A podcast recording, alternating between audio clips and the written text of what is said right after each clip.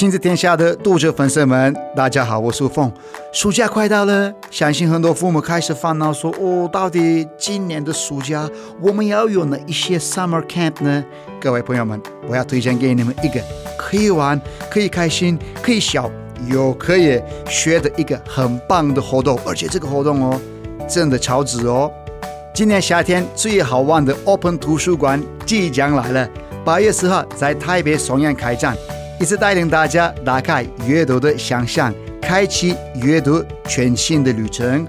台湾首次儿童节超人气角色联盟特展，八月四号在台北松烟 Open 图书馆，跟你一起相见哦。台湾首次儿童节超人气角色联盟特展 Open 图书馆，八月四号在台北松烟，爸爸妈妈一定要来哦。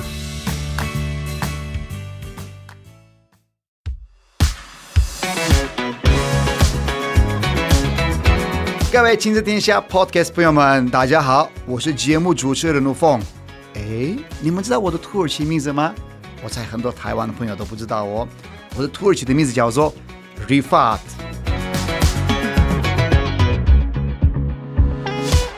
我已经在台湾超过十六年的时间，非常爱这块土地。然后你们知道吗？台湾呢，二零三零年的目标就变成双语教育的国度。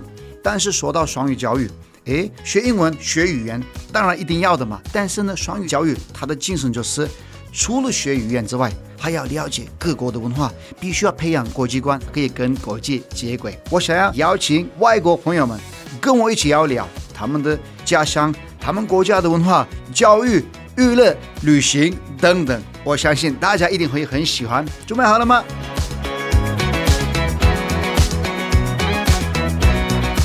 大家好。亲子天下 Podcast 的听友，我是吴峰，大家想念我了吗？我好想念你们哦，因为我们的节目哦，老外聊天室哦，每次播出的时候，很多人在听，很多人在下载，谢谢你们的支持，因为有这么多人，这么多的台湾的朋友来支持我们，我决定这一集要做一个特辑，因为今天的来宾，我跟你们讲，比最大的巨星还更重要。等一下，你们听到他的声音的时候，你们会觉得：“哦哟，是他？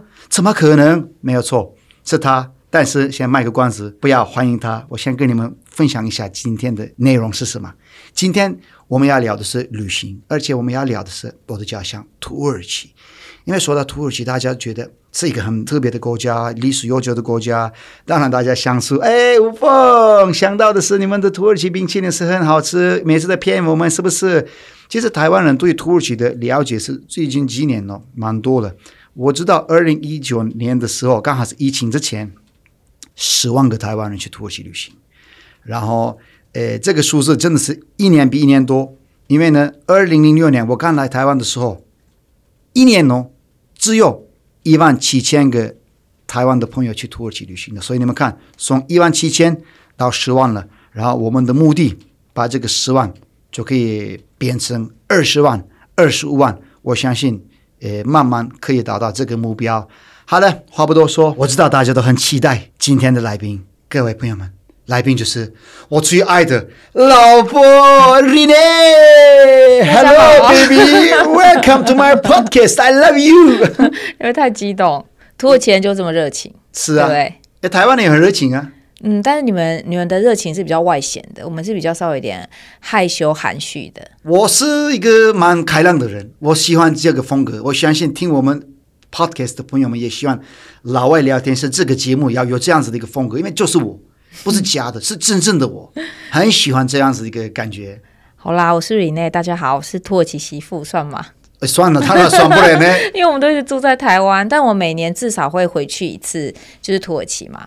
除了疫情期间，嗯、所以我去过土耳其，至少也是算一算，也至少有七八次。有，嗯，第一次去的时候，我记得二零一二年。对，二零一二年第一次去的时候，啊、我还记得那时候是早班的飞机嘛。对。所以到土耳其的时候是凌晨，差不多要早上啊，五点多左右。对，完了我去接你了。对对对，然后那时候在一个陌生的国度。但那时候也觉得蛮兴奋的，好可爱耶！我还记得在那边，好像有点我迟到嘛，你在那边一个人在那边等，那我过对，因为因为你你先到土耳其嘛，然后我再过去找你这样子。对对，后来我去叫你的时候，在那边一个人在那边等，然后而且最让我感动的是，你是我第一个介绍给家人的女朋友。哦，好像是哦。你看两百多个女朋友，两百多个 没有了。我哎、呃，各位 Podcast 的朋友们，哎，听众们，我在开玩笑的了。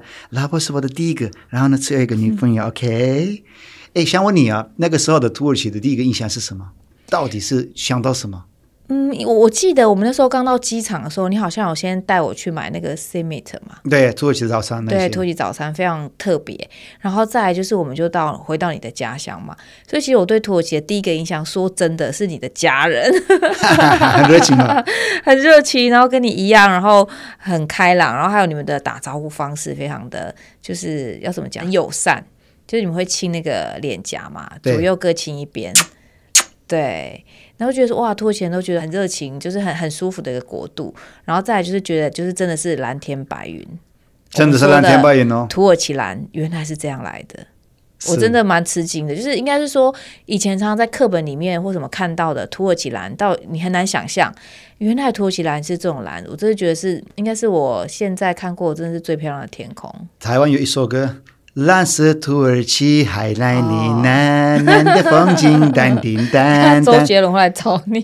这这是这是不这个不是？这不是周杰伦，这不是周杰伦的歌。周杰伦也有一个爱上土耳其的一首一首歌，然后他有一一首歌就是土耳其冰淇淋。对对。但是我说的是蓝色土耳其，大家会听听看，呃，就是蛮好听，蛮蛮一个感动的一个故事。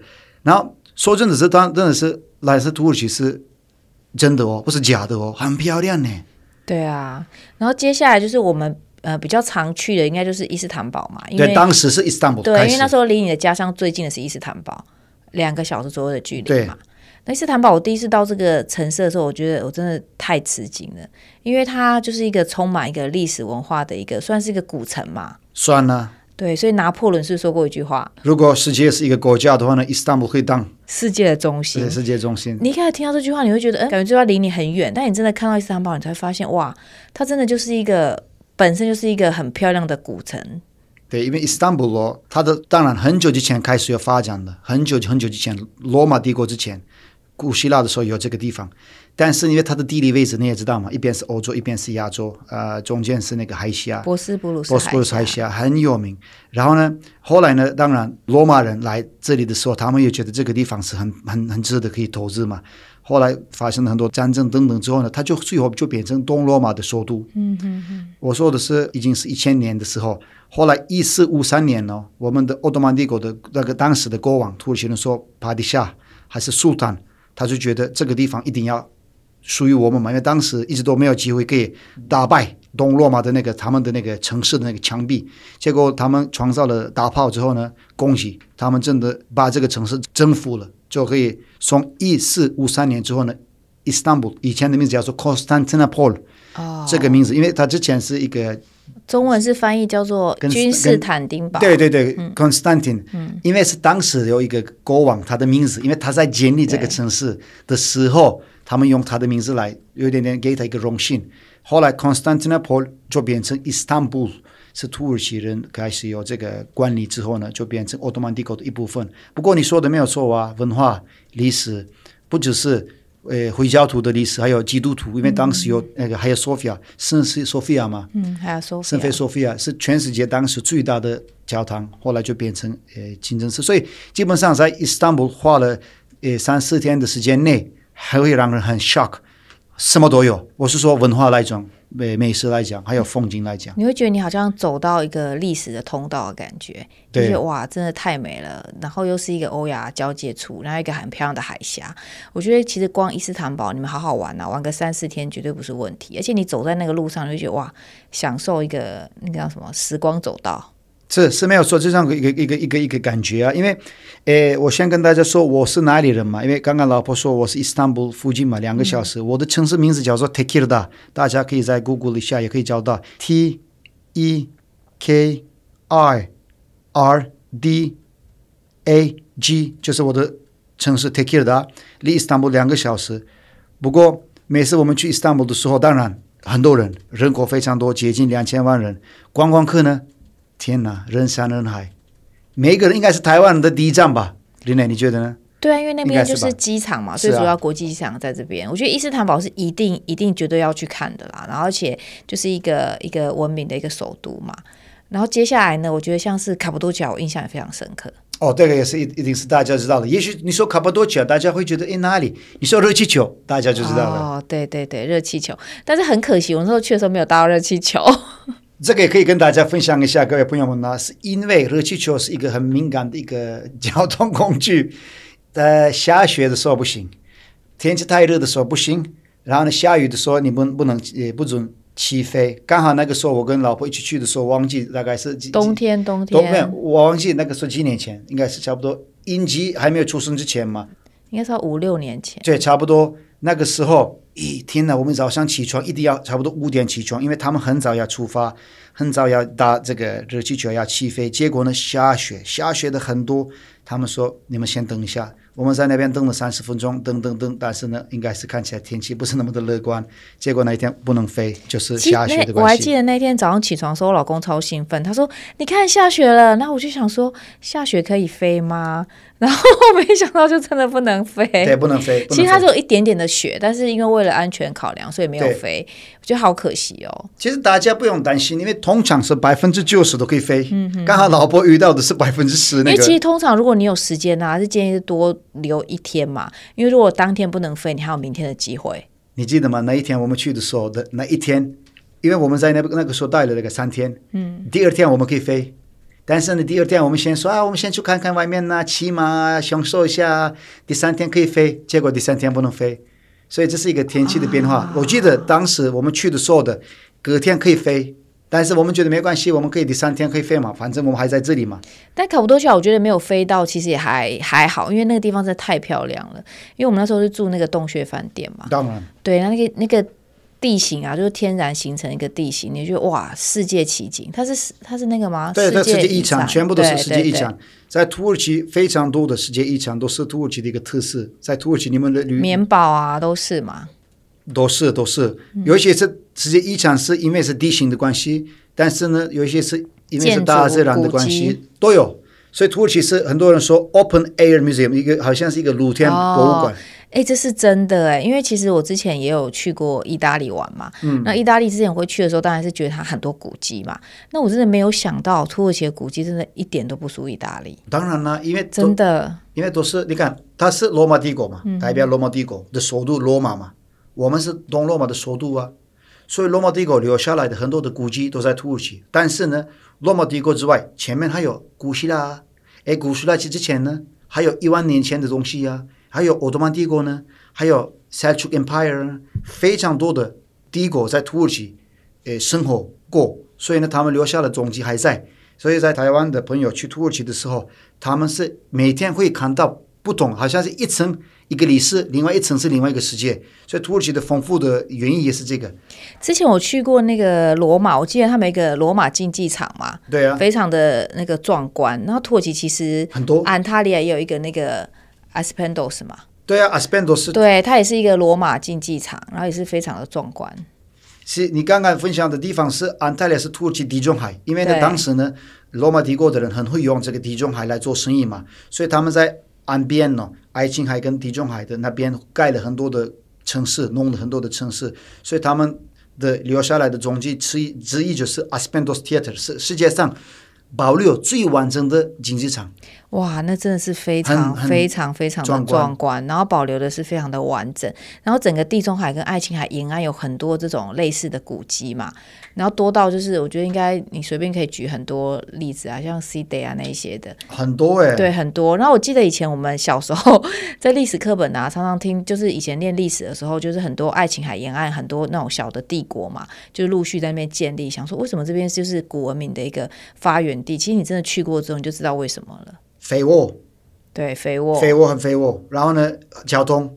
那个时候的世界中心是那个嘛？那个时候的，嗯、我是说，因为那个时候在发展的很多地方嘛，如果是印度单独发展，中国单独发展，然后呢，我说的这种地中海、爱琴海也是单独发展，所以那个时候的这个那个地方对于很多文明来说是天气好，他们在那边可以吃喝玩乐，没错，天气好，而且有一些峡湾。它就是一个也像现在是很像一个度假中心啦，可那时候应该算是一个比较好防卫的一个地方吧？对啊，因为他们觉得是这个地方是很适合隐秘这样，很适合可以培养一个文明的地方。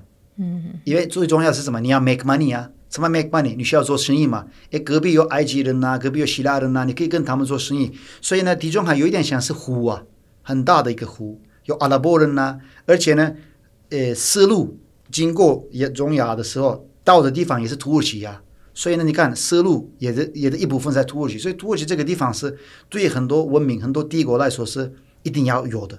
我觉得地中海跟爱琴海真的是超级超级美的。我记得我去年去的时候还去玩那个，那算飞行伞嘛？哦，对啊，你是说的地方是菲提耶？对，菲提耶在爱琴海沿岸。嗯，然后其他的它应该有点类似，像是热气球啊，你可以这样子整个从天空就是鸟瞰整个整个峡湾嘛。然后那边有一个就是土耳其的死海。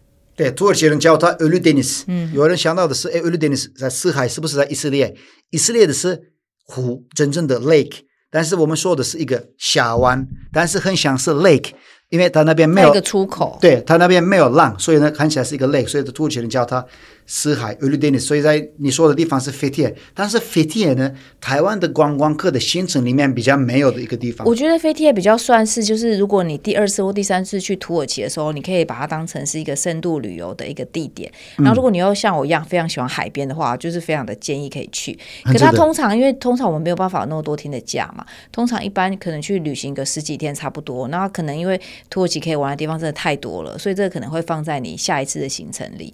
但是总之，这个地方真的是太美了，我觉得整个地中海跟爱琴海沿岸真的很美，尤其是那种天空的蓝，哇，真的是让你觉得心情非常放松。我觉得台湾人哦，去土耳其旅行的时候，他们不要怕我第二次去、第三次去，为什么你知道吗？因为你每次对，因为你每次去不一样的地方，所以土耳其的特色是这个。比如说一个国家如果很小的话呢，你可以去那个地方差不多了嘛？你是说我已经看了嘛？但是土耳其，我是土生土长土耳其人。我也很多地方都没有去过，我去的时候好像我在探险一个新的国家的感觉。所以在土耳其的每一趟旅行都有不一样的享受，不一样的风景，不一样的建筑。所以在土耳其真的是可以连续十年可以去，都可以找得到完全没有去过的地方。这是土耳其的一个很大的特色。土耳其真的土耳其最大的特色就是你在这个国家，你可以看到一些以前的一些历史啊、古迹啊，然后你也可以享受地中海、爱琴海的一些就是海边的享受，然后你还可以有很多的美食。可以对啊。对，美食很多，美食也可以享受，然后重点是那边的人也非常的热情，然后你也可以享受一些很特别、很特殊的一些地形，像我们刚刚讲的一些石灰岩地形啊、棉堡啊，或者是卡布多奇亚这种，真是世界奇景哎！因为大家其实应该很常看到一些照片，就是热气球升空的照片，很多，然后下面就是很多那个洞穴啊，那是真的，你亲眼去看才会觉得哇，原来。世界奇景这么来的，是，而且你在洞穴里面，有些饭店是洞穴里面的吧，所以你真的在睡的地方，就是古时候的人睡的地方是洞穴里面。然后呢，早上一起床的时候，那个一个一片很漂亮的一个地形在等你。然后呢，最远的地方有一个雪山在那边，可以冬天的时候可以滑雪，那夏天的时候可以有不同的玩法。突然你可以看到一个河流，所以是天哪，到底我在哪？我在这一个国家吗？还是你可以在同时在玩十个国家，因为十个国家的特色都在土耳其交得到。然后呢，你刚刚说美食的话呢，你有什么推荐给台湾人一定要吃的美食呢？要推荐你们家乡的吗？Kofte，Kofte 可以啊，是 Kofte 的意思就是牛肉丸呢、啊。我我觉得这个最最有趣的是，因为土耳其比较大，他们光 Kofte 就是牛肉丸这个东西啊，他们也有分就很多区域不同的不同的做法跟不同的口味嘛。是啊，是啊，也有鸡肉的啊。有人不吃牛肉，也不用担心。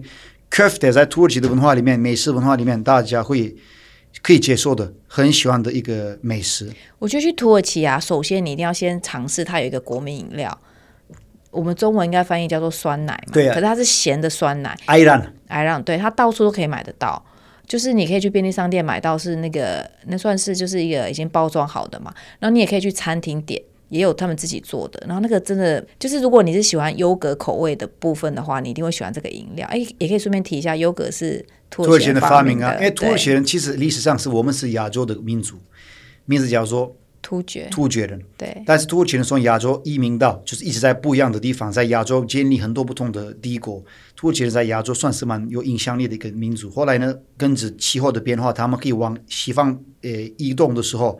后来找到这样子的安纳托利亚这个土地，但是安纳托利亚这个土地基本上以前也有很多不同的族群，因为那个地方都是很多人进来进去的地方，然后有一点像是高速公路一样。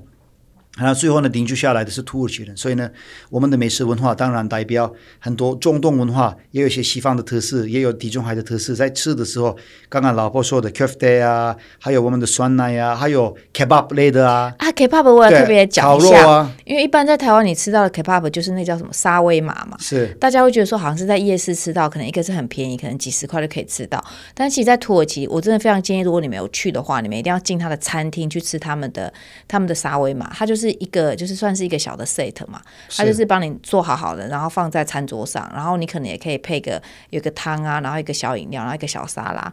其实它是非常非常非常有质感，然后其实非常好吃，然后很特别，很到底。然后还可以吃 lahmacun，就是 Turkish pizza。对。然后其实基本上，如果 如果你去一个，因为我们的节目是要听的，没有画面。对。但是大家可以想一想，去如果你去一家餐厅，我是说，诶，kebab 餐厅，好的餐厅里面，几乎都可以吃到很多那种香料丰富、肉类的美食。对，那香料很丰富。对，那些美食。但是也可以去一些奥斯曼帝国风格的餐厅，也可以吃到很多，诶，橄榄油做的一些。如果是往越越往，比方说像越往地中海，对，它就是很多橄榄油做的小菜。对，比如说葡萄叶，你知道葡萄叶做的多了嘛？那有点像肉，我们的肉粽小的。所以其实真的是我们聊不完，我们的节目的时间是有限的，聊不完。但是基本上，其实今天特别邀请我老婆的原因也是，因为最近很多人很想要去土耳其，然后呢，刚好我们也是今年呃第一次要进行一个一个合作，跟台湾是。他用旅行社合作的时候，我们今年第一次要给大家一个行程，十一天玩土耳其。后来呢，很多人很想要说吴凤，我要来参加。结果呢，抢完了，是不是？现在没有位置了。现在已经三团已经额满了。对，现在已经 额满了。但是呢，我是今年呃有这样子的一个成就，这样子的一个热热情，也是一定要做一个特别的节目，跟大家说谢谢你们的支持。也是宣传一下土耳其，我的家乡。因为呢，这件事情哦，我是说土耳其旅行这件事情的规划不是一年的规划。我希望每年有可能是冬天、夏天，一定会有很多的旅行的团，我们可以安排，然后呢可以去土耳其玩。那简单的，老婆可以描述一下吗？今年的这个玩法是什么？这十一天，但我觉得最主要的几个景点一定要去看嘛，像是我刚刚提到这几个最重要的景点都会去看。但我觉得其实大家可以期望，就是之后如果你们去过第一次看土耳其之后，你们会更爱上这个地方的话，其实你们还有更多景点可以去发掘、去探讨。因为其实十一天老实说不长。因为你光飞机就是差不多要飞十二个小时，对，没办法。对，但是因为当然我们中间就是尽量就是用国内线的机票，就可以省掉一些就是搭巴士的一个时间。因为土耳其是台湾的二十五倍大，二十二，二十二倍，不好意思，二十二倍大。对，所以其实就是我觉得这个十天，这十一天一定可以让你们有一个很棒的体验。但是基本上，如果你们去过，应该会觉得不够啦，就觉得说，哎，下次其实这个地方还可以再来。一定会啊！那其实也很多粉丝问我们说，呃，土耳其什么季节去最好？我觉得其实每个季节有不一样的美丽。像我是有冬天的时候去过嘛，下雪。因为也有人问说土耳其会不会下雪？当然会啊，对对对，冬天很冷不错哦。我那时候是冬天的时候去那个卡布多奇亚，就是热气球那个地方。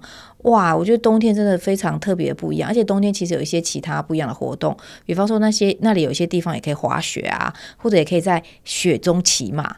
我觉得这是非常特别的经验，可能老公觉得没有什么，你们可能觉得很普通。为什么没有什么？我觉得很特 别，特别、欸、很好、欸。因为我，我那里可以每个地方都不能骑马。哇！我在雪中骑马，我真的觉得对我来讲是一个非常深刻的一个体验，我觉得非常棒。那当然，如果你是比方说比较淡季的时候去，可能天气比较没有那么热。但是以大部分的台湾人来讲，如果你要玩海边的话，可能还是天气热一点，因为台湾比较稍微比较怕冷一点。像我之前那时候九月去那个地中海玩的时候，我就学别人就穿那个比基尼啊，然后摊在那个地中海上，我不知道你还记不记得。就我就重感冒了，那时候其实差不多二十二十二度左右，老实说不是很不是很热，但是也不冷。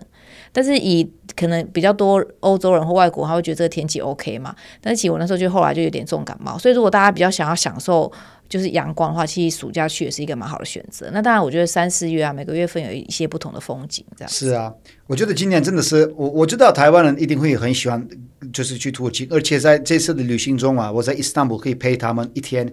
虽然已经客满了，但是我还是觉得我们的玩法是伊斯坦布尔游啊，然后呢，卡帕多奇亚、安卡拉。Konya，还有我们安塔利亚、棉堡、帕姆开勒，还有伊兹密尔、库夏德斯这些地方都是在我们的行程里面。但是呢，我先跟大家说，没有关系，今年有可能是跟不到，然后我一定会努力，下次一定会再做一个旅行的安排，然后呢，让台湾的朋友可以跟着我们的脚步，可以探险一下我的家乡。所以这部分的资讯，大家可以在我们的 Facebook。我们的 social media 的平台下面，大家会收到这些资讯的。但是今天呢，我也是当然，诶，从老婆的角度听听看，我的自己的家乡是蛮好的，因为我们今年也要去土耳其嘛。今年可以帮你安排什么，你知道吗？每年都可以去。我知道，但是你每次都想要跟我说，诶，老公啊，今年有什么不一样的？有什么不一样？有有有，我是还在规划当中。其实连我女儿他们都很期待，就是可以回去，因为他们也知道说哇，去那边可以玩一些海边啊，可以享受啊，就是觉得他们也知道是一个很不不一样的体验。你最想念什么？今年真的是我我跟你讲，我真的最想念就是蓝天白云，然后还有我真的超爱爱琴海的。我觉得去过之后你就知道为什么古文明会发源在这里，而且爱琴海是一个比较大概的称呼，其实它沿岸有非常非常多的城市，很多哎、欸，对，然后每个城市都有它的一些不同的特色，可这些比较需要就是你可能是。呃，第二次或第三次去土耳其的时候，你比较可以有时间可以享受得到。但是就是它就是一个很很舒服的一个度假的地方。诶，那我觉得我也可以特别跟大家分享，就是比方说外面大家会想说，诶，七八月去土耳其会不会很热？没有错，外面是热，但它是干热。但是其实你进，比方说海里面，海里面是冰的。诶，当然你记得吗？我们去年去一个地方叫做阿克亚卡，对，因为那个地方有一个河流，哇天哪，水真的冷诶，所以大家都去那边消暑。对，如果大家都泡在那个爱琴海里面呐、啊，而且那个海真的非常非常的干净，然后非常非常的蓝。而且那个时候我记得我们这个包了一个一艘游艇，哦，也真的是我人生第一次花这么大的钱。哇，不行，你你再讲下去，就是接下来粉丝会敲完，这就真的要非常非常深度的豪华。没办法，今天的我 我们今天本来就想啊，如果其实还有位置的话呢，我们可以好好推广给大家，让更多人来报名。但是今年真的是。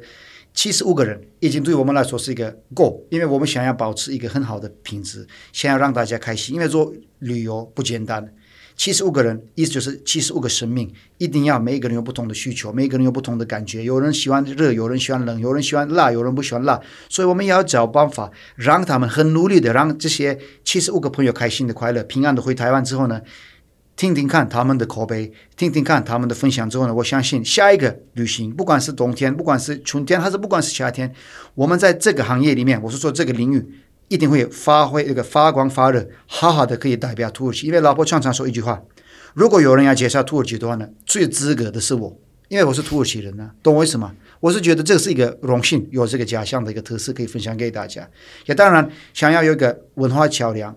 在台湾跟土耳其中间，土耳其人也可以来台湾，不管是学习啊、学中文啊、留学啊，还有旅行啊，所以这部分是我们一定要多多努力。我刚刚说了嘛，在我们的平台 Facebook 平台上面关注我们的粉丝团，对对，这个是大家跟大家说关注我们的粉丝团，不然我很想要聊，但是呢，说实话，真的聊不完，时间有限。真的好，你刚才讲讲了，我好想要很快很快就回去土耳其。哦，我也超想的，天气真的那边天气很好。那度假都是这样子。而且有人会觉得说，好像不太习惯那个土耳其的饮食嘛。我觉得，我觉得还好了。如果你们选到是一些比较好的那个餐厅的话，基本上没有问题。而且是我们这种旅行的安排哦，都是五星级国际饭店。里面的，如果你不喜欢肉，你就去吃素的；你不喜欢吃辣，你就可以吃甜的。你知道五星级饭店的早餐有多少个起司吗？哇，我觉得他，你是多少？我觉得他的早餐可以用一集来讲哎。你知道他们的早餐啊，满桌的起司哎，我我讲那个起司，你知道在台湾的起司其实不便宜哦。然后他们你们是满桌的起司，就是真的是。对啊，我说的是早餐呢，啊，而且你刚刚说的西米类的面包类的。如果有人去五星级的饭店里面，他是说我不喜欢美食的话呢，我不相信他。所以我个人觉得，真正的好的旅行，如果是一个好的安排的话呢，我觉得可以让大家满意、满足的的那个分数绝对是很高的。这土耳其美食它也是全世界三大美食之一嘛，对啊，所以其他真的可以尝试。我觉得真的是一个很不一样的味觉的一个体验。我觉得现在在土耳其多吃好吃的美食，不需要带很多的泡面，各位。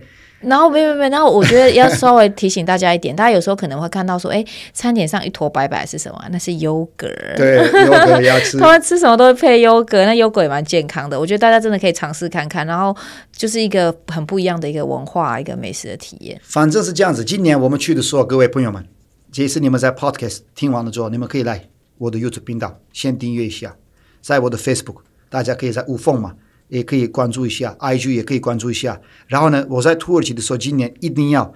每天要发很多的消息、照片等等，可以让你们多了解。下次你们去土耳其的时候，你们可以心理准备会看到什么。我也可以做更多的规划，老婆可以做更多的规划，跟台湾在地的诶，我们的那个旅行社也可以好好的谈，好好的安排细节之后呢，我一定会帮你们准备最完美的土耳其旅行。谢谢老婆今天来我们的节目，谢谢好开心呢、哦。土耳其真的很美哦，大家有机会一定要去看看。那男性很帅呀、啊，你最帅，真的吗？那你知道土耳其话“我爱你”怎么讲吗？Seni seviyorum。哎，这太简单，靠我难一点好不好？那你可以说“我不爱你”吗？Seni seviyorum deep。啊，没有，我爱你就是 Seni seviyorum，你说的很好。但是我不爱你就是 Seni sevmiyorum。比如说，我很想你，Seni özlüyorum，我不想你，Seni özlemiyorum。可有些不是，你们后面会加一个 deep 吗？有时候土耳其的文法很复杂，很难很难。下次下次下次可以教大家简单的一些招呼语。我们哈巴。好了啦，Görüşürüz，拜拜。对，Görüşürüz，拜拜。谢谢老婆，我很爱你。谢谢所有人，各位朋友们，今天的 Podcast 真的非常的开心，有眼前有很漂亮的风景，就是是我老婆，她的人情味在这里跟大家见面了。然后呢，亲子天下的 Podcast 周一到周六跟大家见面了，我们要聊旅行、教育。娱乐等等很多不同的主题，亲子天下的 Podcast 等于你们可以学到东西，你们可以收到正面的力量，你们可以大开眼界了。那我的老外聊天室呢，每次会有新的来宾朋友，也会把很多国外的特色、国外的资讯可以分享给你们。这就，就是我们是为你们服务的一个很努力的服务的一个平台。记得哦，在 Apple Podcast 还有 Spotify 上面给我们五颗星星，我们一定要努力。要做更多的 podcast 节目，让你们继续大开眼界了。各位朋友们，下一个 podcast 节目见了，拜拜。Görüşürüz，Görüşürüz，güle güle，güle güle，就是再见的意思。我爱你。